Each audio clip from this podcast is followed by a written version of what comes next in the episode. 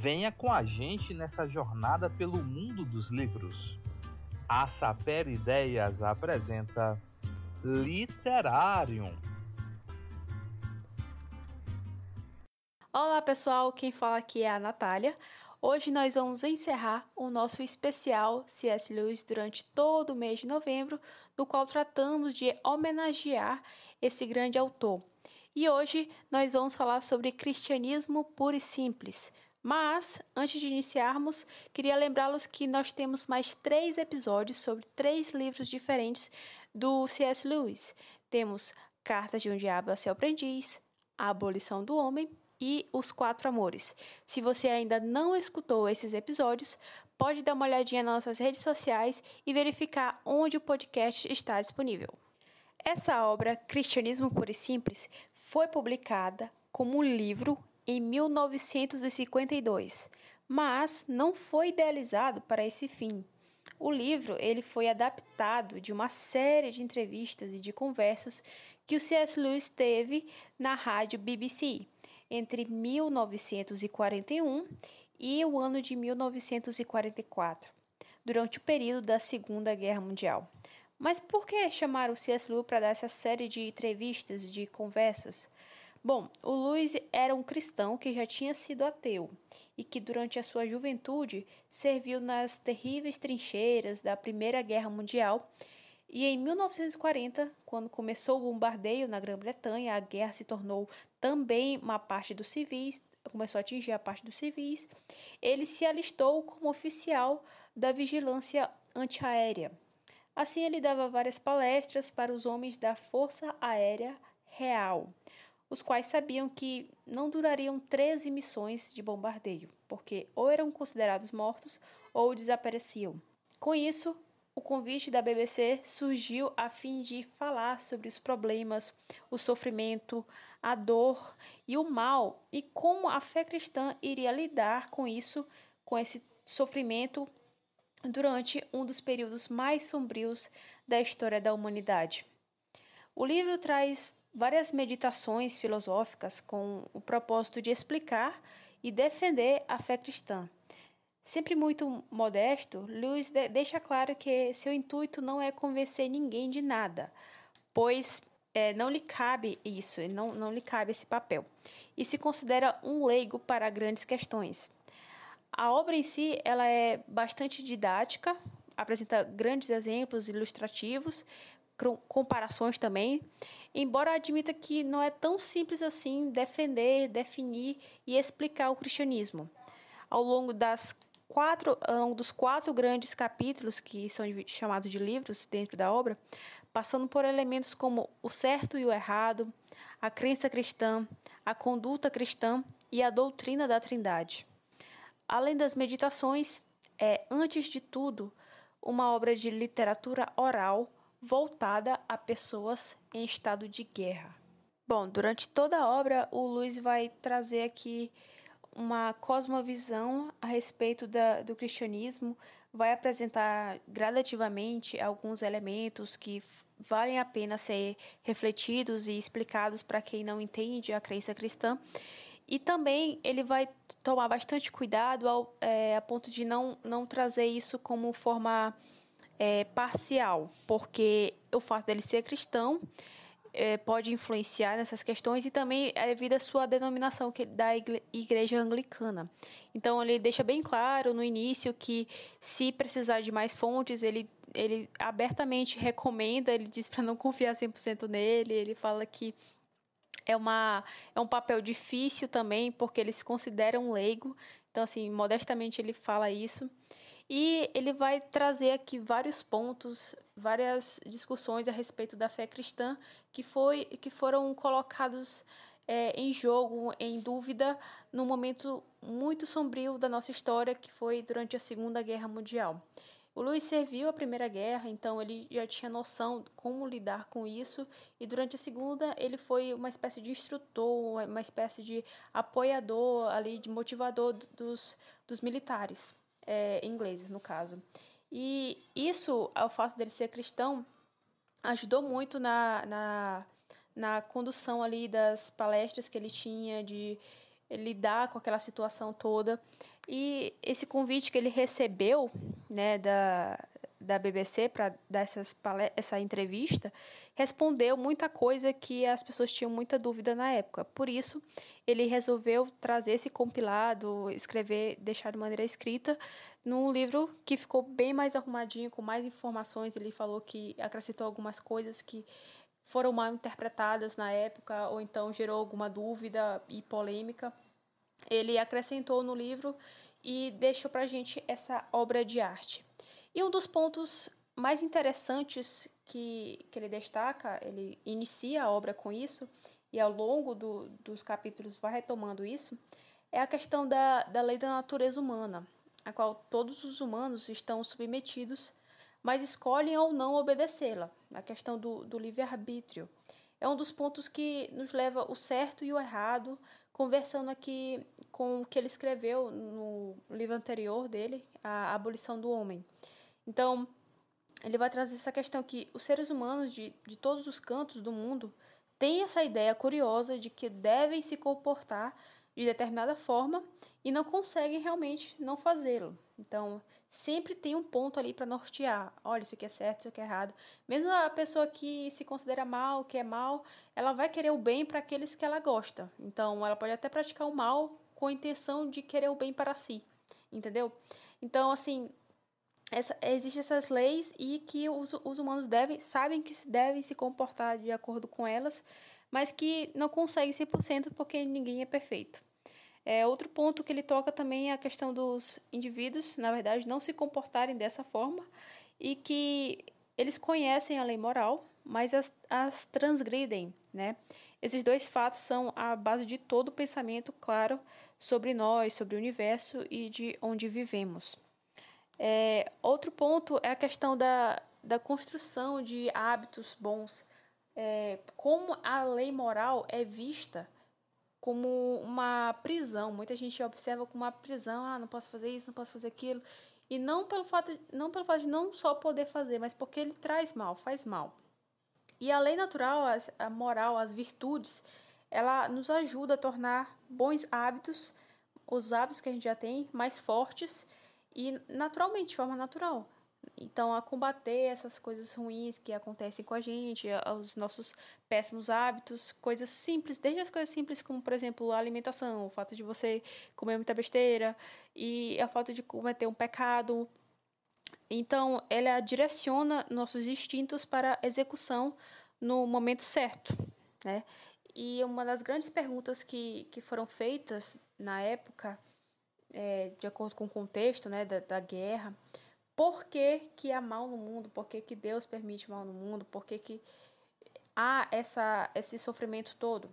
Então, assim, porque nós, em pleno livre-arbítrio, escolhemos o mal, nós somos perversos, nós somos uma geração corrupta que se submete a maldades individuais e sistêmicas como se fossem a, a, a única opção. E isso é produto do, da escolha do homem e não de Deus. Né? Então, essa maldade ela vem nossa, das nossas escolhas. Nós temos dois caminhos. O caminho mais estreito é o mais difícil, mas é o caminho correto, é o caminho que leva à luz, à verdade. E a gente escolhe o mais fácil porque é mais prazeroso e tem toda essa questão. E vai, vai ser explicado também a questão dessa visão cristã, né, de buscar a Deus, porque o mundo se corrompeu e precisamos buscar algo melhor. E a questão do, do dualismo, que era uma crença, uma crença muito comum, que as pessoas eh, dizem que há duas, forma, duas forças iguais e independentes que modam tudo no mundo. E que essas forças, uma representa o bem e outra é, representa o mal. Só que essa, esse dualismo ele esconde uma falha. As duas forças elas não se valem porque não há um guia para afirmar que a força A, por exemplo, é a força correta, representando o bem, e a força B é a errada, representando o mal. Então, tudo não passa de uma questão de opção e preferência, porque se existe o mal é porque existe o bem, se existe e vice-versa. Mas que parâmetro você observou que para determinar que isso aqui é mal, que isso aqui é, bem, é bom? Não, não tem parâmetro, porque as duas forças são iguais e independentes. Então, daí surge a necessidade de um terceiro elemento que coordena tudo isso. Quem criou tudo isso? Né? Aí o cristianismo vem e diz: Deus, porque Ele é quem vai trazer a clareza em nossas vidas e, e nos mostrar o caminho do bem. Né? É, só podemos dizer também que algo é bom ou que algo é mal é, se tivermos um padrão, se tivermos um parâmetro. Como é que eu vou dizer que algo foi corrompido, que algo foi pervertido, se não temos um padrão daquilo que é bom? Se foi corrompida é porque antes era bom? E como e qual é o padrão de bom? Qual é o padrão de correto? Então, todas essas questões ele vai colocar ao longo do livro, vai trazer a questão da conduta cristã, vai discutir fé, humildade, caridade, moralidade sexual, casamento e pontos chaves do cristianismo que mereciam esclarecimento, é, não só na época, mas também hoje em dia, sobre essa questão. E nós chegamos a uma conclusão prática que é, as pessoas céticas da época chegaram a questionar muito sobre os elementos históricos. Por que, que as pessoas é, questionam muito a questão? Por que, que as pessoas acreditam em fatos históricos, coisas que aconteceram no passado, sendo que elas nem estavam lá e questionam o evangelho pelo fato também de não estarem lá, pelo mesmo motivo. Então, esse ceticismo das pessoas tornou a, humanidade bastante hipócrita.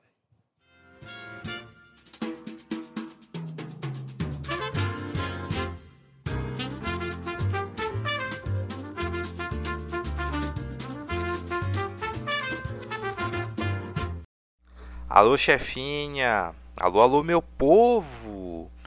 Matheus Padilha falando, dando continuidade a esse episódio 4 do Literário Cristianismo Puro e Simples, esse livro que sem dúvida nenhuma é sensacional, como diria o nosso grande mestre Jonas Madureira. Nós não devemos passar dessa vida para outra sem ler esse livro que sem dúvida nenhuma é estupendo. E dito isto, né, a gente consegue fazer essa análise de uma forma muito mais é, equilibrada, muito mais sensata, ao ver como na verdade C.S. Lewis ele não propõe, né, como Natália já disse, uma defesa da fé, né, mas sim mostrar é, e isso era até algo engraçado porque lá no na instituição de ensino que eu estudei é, um dos primeiros livros que nós debatemos foi justamente esse, Cristianismo Puro e Simples. E ao lermos e fazermos trabalhos e tudo mais, a gente tinha um pensamento em comum que na verdade não tem nada de simples nesse pensamento de C.S. Lewis. Mas, brincadeiras à parte, um livro que sem dúvida nenhuma nós devemos ler é, com um olhar assim bem especial, até porque sem dúvida nenhuma esse foi o auge do pensamento filosófico do próprio Lewis em relação a muitos assuntos pertinentes tratados no livro. E sem dúvida nenhuma, uma das que mais causa impressão dentro do próprio livro é a maneira como C.S. Lewis ele descortina sobre assuntos bem relevantes e bem pertinentes tratados no livro, que, como Natália disse, é dividido em livros, como na verdade é, essas provas que Lewis ele expõe aos seus leitores e se de certa forma é, compadecendo, não, não compadecendo talvez não seja a melhor palavra, mas se identificando isso, se identificando com o seu leitor que possivelmente era agnóstico.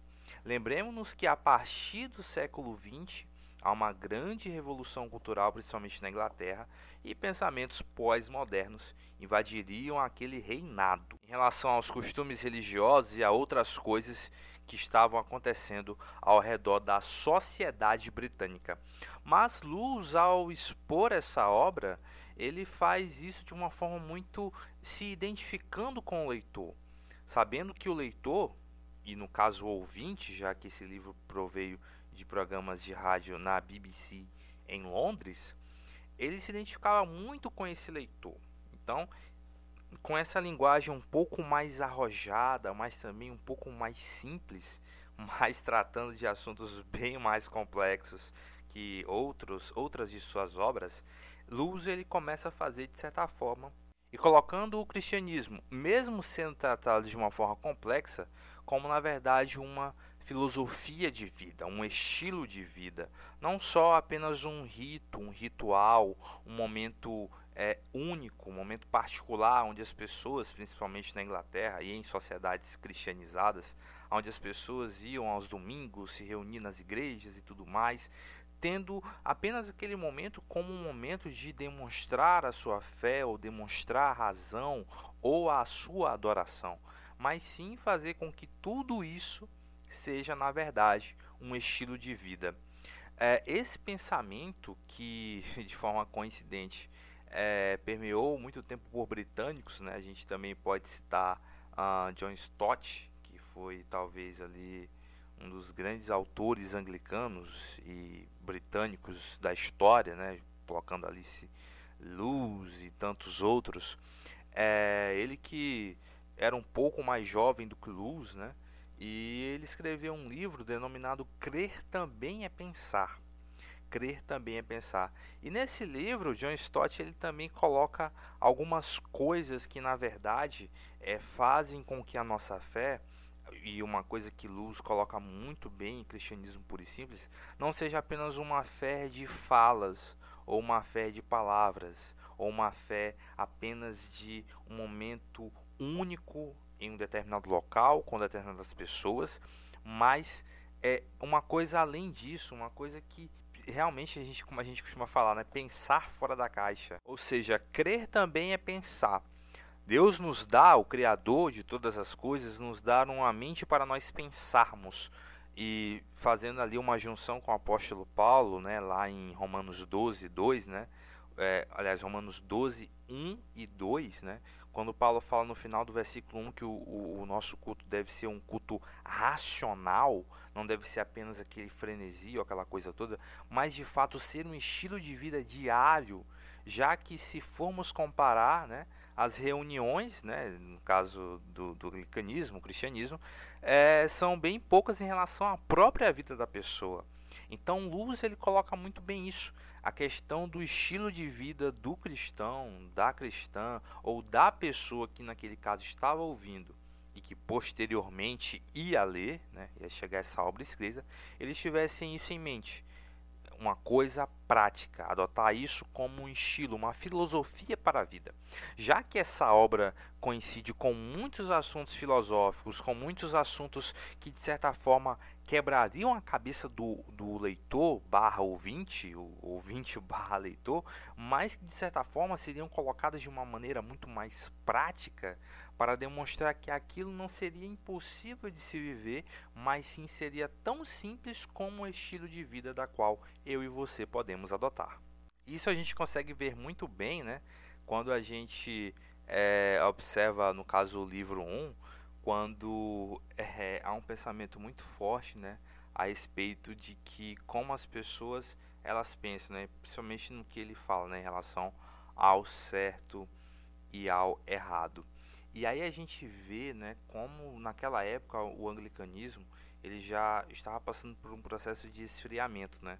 Tanto é que a gente percebe, né, que Luz ao abordar, principalmente esse tema certo e errado, é, é, dá a entender o seguinte, que na verdade as pessoas naqueles dias, naquele pós-guerras, vamos dizer assim, elas estavam pensando em uma divindade, em um ser supremo, que na verdade fugiu de tudo, né? Fugiu de tudo, não não só não interferindo na história, mas também não colocando influência na história ao ponto de interferir na vida das pessoas ou ensiná-las de como ela deveria viver, né? Praticamente sendo uma coisa totalmente aleatória, o acaso reinando sobre é aquele presente momento ali britânico. Ou seja, um Deus, uma divindade longínqua, bem longe de tudo e de todos, que não se preocupava em não apenas é, sarar a vida das pessoas, apenas se preocupava em curar determinadas coisas. E Luz ele vai abordar isso de uma forma muito forte, mostrando que na verdade a divindade ela se preocupa em sarar a vida das pessoas, em participar da vida das pessoas, não apenas em trazer é, é, é, o estancamento daquele sangue, não só trazer a solução para aquele problema ou a cura para aquela doença, mas em de fato ser alguém participativo.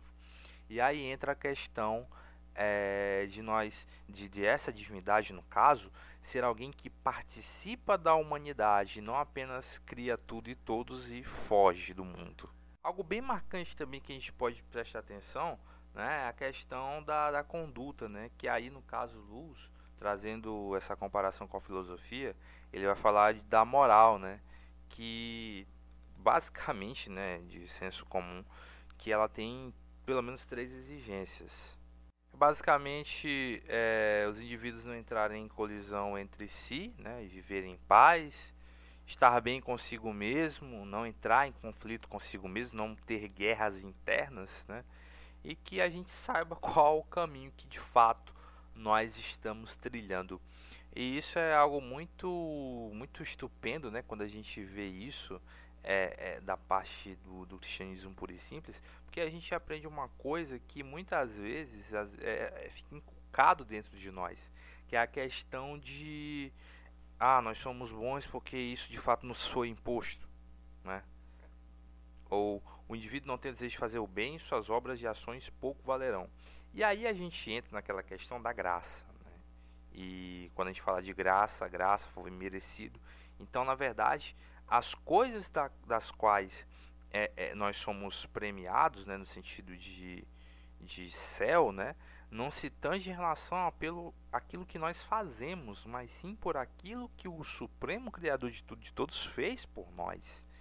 E quando a gente é, tem esse momento de, de entender isso e aí de certa forma quebrar o nosso orgulho porque eu penso que eu devo fazer tudo o que de fato eu vou por causa daquilo que eu faço aí a nossa o nosso ego entra em conflito.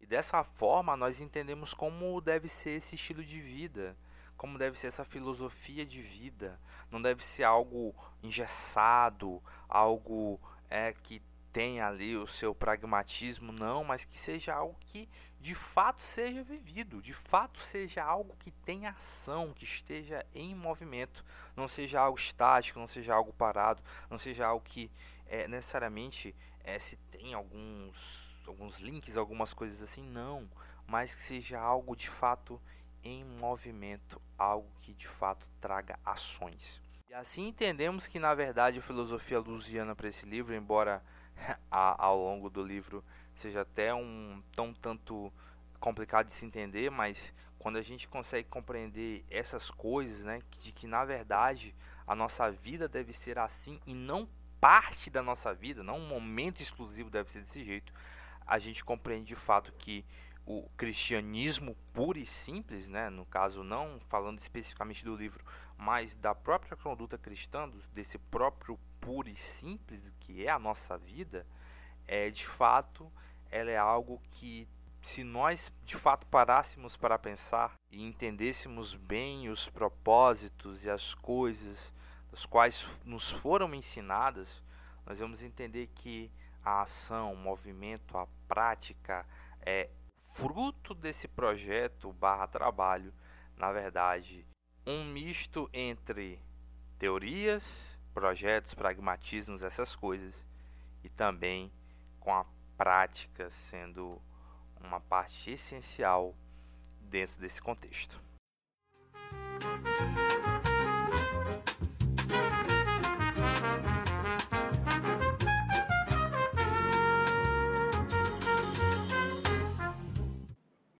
Então é isso, meu povo. Nós queremos agradecer a você por ter acompanhado toda essa jornada, todos esses quatro episódios que foram relacionados a esse querido especial, a esse gigante, não apenas da fé, mas também da literatura, não apenas britânica ou europeia, mas sem dúvida nenhuma mundial. E que se estivesse vivo ainda entre nós, amanhã seria o seu aniversário. Então, nós queremos agradecer a todos vocês que estiveram aí acompanhando esse especial, que sem dúvida nenhuma cumpriu o seu papel de demonstrar ao longo desses sábados essa essa maravilhosa obra que C.S. Lewis propôs, né? A gente trouxe quatro obras, mas sem dúvida nenhuma, se você tiver a oportunidade de ler todas elas, todos esses compêndios não apenas filosóficos, mas também dentro da religião e também em relação à vida como um todo, sem dúvida nenhuma, você será surpreendido com as maravilhas que esse homem trouxe para a humanidade. Então, fica aqui a nossa querida homenagem ao nosso gigante C.S. Lewis e a todos vocês que acompanharam. Continuem com a gente, continuem na Saper Ideias, Literário, Diário, tudo enquanto, todos enquanto, ao pé da letra. E vem muito, mais muitas coisas boas por aí nessa que é Ideias do Saber. Então, nós vamos ficando por aqui. Muito obrigado a todos, um forte abraço e não se esqueça: Saper Ideias, Ideias do Saber, para torná-lo um conversador com a realidade. Fique com Deus e até a próxima.